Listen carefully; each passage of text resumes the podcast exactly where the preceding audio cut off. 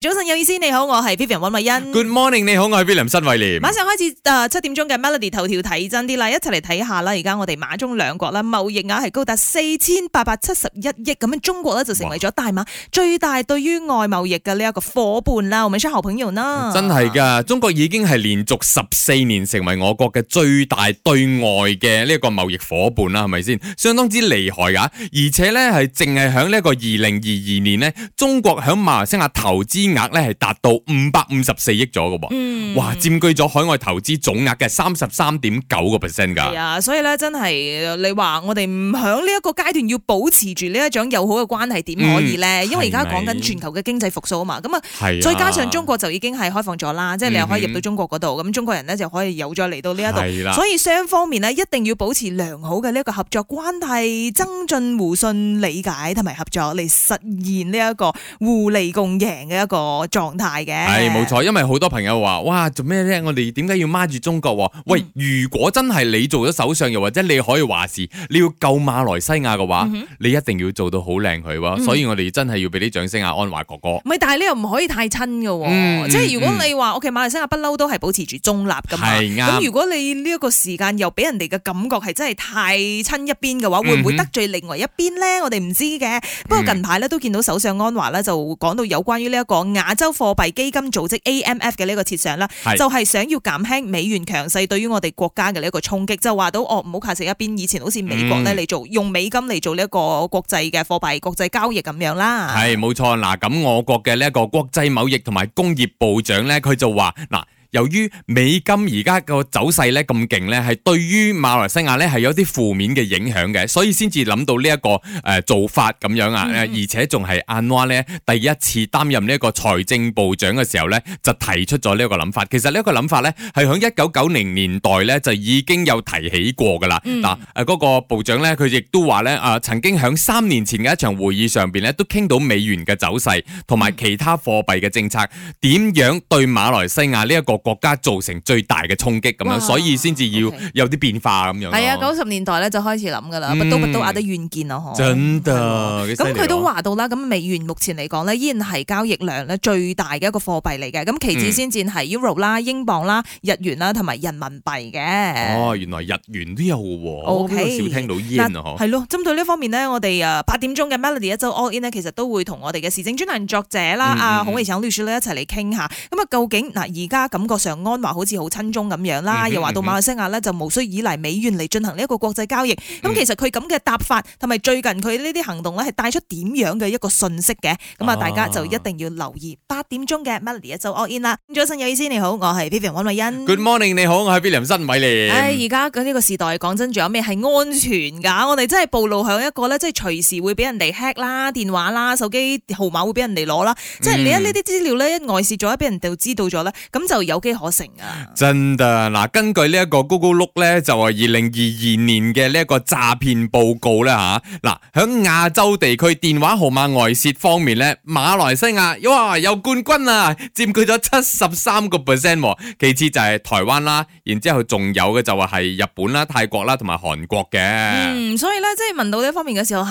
馬來西亞又冠軍，即係咁容易嗯資料外泄咩？咁容易可以攞到我哋嘅手機號碼？誒、難怪嗯嘅。有時咧，即係你行上乒乓嘅時候，誒、要唔要簽購呢、個？而家我哋送 free gift 喎，係啊嗱你填寫你嘅資料啦，咁樣啊填咗咪你寫白白俾人哋咪就係 咯或者你唔係金元噶嗱，嘛。名啦、電話號碼啦、啊 Email 啦 email address 啦，係地址唔使噶啦，有啲人同你講唔使噶，你覺得哦，傻啦， OK，你使 OK 乜啦俾佢啦？佢一有你啲資料咧，就可以唔係 check 到就其他嘅嘢啦。嗯咪就係咯，然之後咧，其實咁樣已經外泄咗噶啦，即係唔好行過一時貪啲咩便宜啊咁樣，哇送你一個鑊喎咁樣，哇 OK 啦，你又俾晒人哋，嗯跟住佢哋咧有啲人咧係將呢啲所有嘅資料咧就惡意兜售俾其他公司嘅，嗯咁係俾咩公司你自己唔知係啊喎，所以你冇亂咁寫你自己嘅資料啊，嗯咪就係嗰啲詐騙集團咯，佢掌握咗我哋嘅姓名啊、電話號碼之後咧，甚至係一啲付款，所以有晒你嘅所有嘅記錄啊，你平時係啊嗰啲 shopping 嘅記錄啊，咁嗯樣哼或者係你嘅 bank account 咁樣咧，先至嚴重啊嘛。嗯所以點解而家會咁多？誒，嗰個都做冇做啲乜嘢？點解無啦啦會俾人嗯俾人哋 hack hack 啊？定係點係樣啊？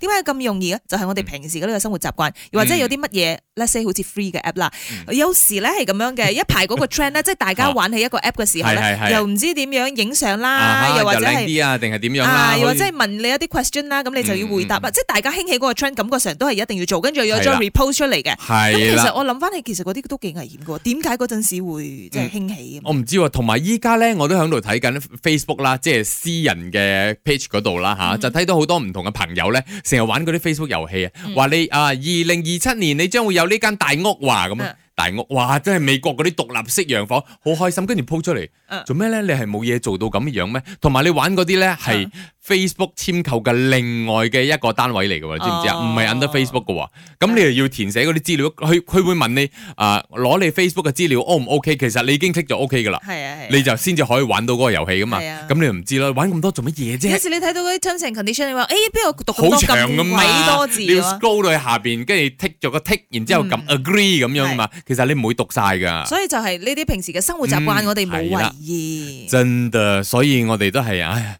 做翻個正常人好啲。早晨有意思，你好，我係 Vivian 温慧欣。 Good morning，你好，我係 William 新偉嗯廉。嗱，成日咧健康星期四嘅時候咧，嗯哼問醫生，哎呀，點解會有呢個病呢個病嘅？我哋平時嘅生活習慣咧，要點樣注意㗎？其實你問嘅啫，你都知道嘅答案係啲乜嗯係嘢。但係往往都係衰響我哋嘅生活習慣嘅。係啊，咁你要食得健康啲，咁樣嗯就唔好亂食啲奇怪嘅嘢。咁平時要做運動嘅嘢，咩奇怪嘅即係嘢？例如好似咁樣 咯。即係我見到呢個 post 嘅時候，我覺得好笑啊！你見到佢，嗯你仲會飲咩？嗯哼，近排嘅就係呢一個啊巴沙拉馬丹嗰度啦，就係喺呢個 police 嗰度出現嘅一檔類似係賣緊飲品嘅嘢，但係佢係魚缸上陣，嗯係兩個大魚缸嘅，一個咧就係裝鮮紅色嘅，另外一個裝鮮黃色嘅係，啊俗稱叫做 I b a l a n 嗱，但係我哋都講唔出究竟呢個唔知鮮紅同埋鮮黃入邊佢係乜嘢嚟㗎？嗯係啦，你話如果紅色佢係 syrup 啊嗰啲，又或者係西瓜汁啊嗰啲，嗯都唔係喎，係咪啊？係啊，啊即係佢將啲甜甜嘅嘢。佢好似加入好多嗰啲煉奶，除咗 condensed milk 之外咧，佢就有放好多好多糖分糖喺入邊啦，嘅，係啦係啦，即係唔跟知住加啲咩溝到結結咁樣。同埋你睇到係肯定係色素嚟㗎啦，冇飲品係咁黃嘛，同埋黃色好似飲緊漆咁樣嘅嗯喎，而且倒咗一堆冰啦，跟住有網民咧就 po 出嚟，佢話：哎呀，你擺埋啲魚落去就得咯，叫做 i aquarium 啊，佢話成個賣魚咁樣啊，你睇到都驚㗎喎，其實呢一呢一檔嘢咁樣，咁有一啲醫生咧就話，即係呃轉發呢一個 Twitter 文嘅時候咧，就話到哇，如果你真係擺魚入去咧，相信魚都會即刻患上糖尿病啊，因為太甜啦，佢咁係多啦糖分。冇錯，跟住患上糖尿病仲要截肢添喎，跟住佢呢個 post 咧就引嚟好多嗰啲井底蛙嘅網民啊，哇，醫生啊，魚都冇腳嘅，截咩肢 啊？咁樣，哎呦，你掠我咩？即係一個舉例啫，就話到你擺魚入去都會有糖尿病，所以就奉勸嗯大家，誒呢啲咁嘅高色素嘅嘢咧，你盡量係都係唔好飲，因為你真係唔知道佢係化學點品樣做出嚟噶嘛。係啊係啊，咁當然亦都有好多網民咧，亦都多謝醫生咧，希望你嘅轉發咧可以提醒更加多嘅人咧去留意下自己嘅飲食習慣，嗯真係唔好食得太甜啊，因為呢啲糖尿病嘅嘢真的不是鬧着玩的呀。早晨有意思，你好，我係 Vivian 温慧欣。 Good morning，你好，我係 William 新偉嚟。有時咧睇啲新聞咧好搞笑噶，你話咁都得，唔係啩？有冇必要啊？其實好多中國人嘅思想就係、哎有仇不報非君子嗰啲咁嘅感覺咧，係唔 咪係先感？覺上咧，你有啲咩牙佬啊？咁你以牙文佬明，啊你文明嘅方式咁樣去解決噶嘛？ 係冇錯，嗱事件咧就喺中國嗰度啦吓，其實係發生喺舊年四月嘅，來自湖南嘅一個姓谷嘅男人咧，係未經同意之下咧就斬咗一個姓鐘嘅男人屋企門口嗰棵樹，嗯然之後咧姓鐘嘅男人嘅老婆咧就發現咗。哎呦！有人將我哋棵樹拖走咗喎，搞到呢個姓鐘嘅男人咧就覺得哇，搞錯啊係嬲咗嚇！佢係啦，要報仇點報仇呢？你講 系咁佢咧就偷偷地啊靜雞雞啊啊靜靜雞咁樣。係啦啊，究竟靜雞雞靜啲啊，定係靜靜雞靜啲啊啦？都靜㗎啦 OK，嚇真係噶，同雞有關噶。嗯去到人哋嘅雞欄嗰度咧，就用個 torchlight 照射嗰啲雞，咁啊嚇到啲雞咧雞飛狗走咁樣樣，就嗯嗯哼互相咁樣踩嚟踩去，就導致四百六十隻雞就死咗啦。啊，咁呢一個雞主咧，即係拖人哋樹嗰個雞主咧，就發現之後咧，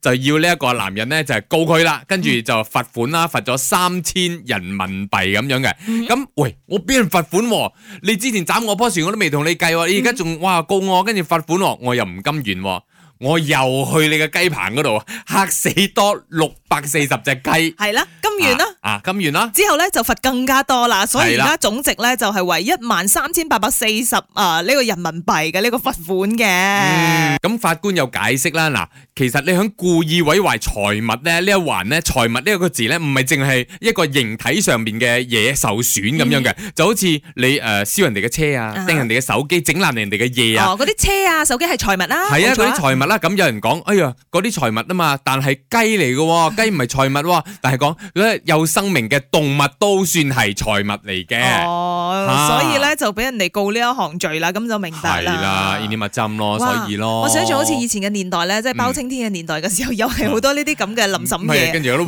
喂咁啊好啦審乜咁咩嘢？審雞咁啊，佢嚇死我啲雞係啦，咁名樣啊！男子就走咗入嚟，依家仲有噶，唔係睇戲先有噶。啊，仲有啊，有啊發生喺中國啊嘛係呢咯個係咯係咯係呢呢度可能有冇搞到咁大啫冇咁樣噶啦，你唔知㗎，真係好多地方都有。啊，你做咩燒垃圾啊？喺度啊，我告你啊！你燒我啲垃圾，做咩燒我啲垃圾推過嚟我屋企嗰哦啲有㗎。 O、k 有啲咩事？嘅話就揾律師啦。但係今日我哋啊 Melody 一周 all in 揾嘅律師咧，嗯哼孔慧祥律師咧就處理更大嘅一個分析嘅，唔係係啦處理嗰啲雞啊、斬樹嗰啲咁樣 嗰啲唔理嘅嘅。我哋講下國家大事啊，咁啊事關呢，呢一個星期咧，咁啊喺我哋馬來西亞都發嗯生幾個課題咧係值得關注嘅。一陣翻嚟咧，我哋就要同佢好好咁樣針一針啦。啊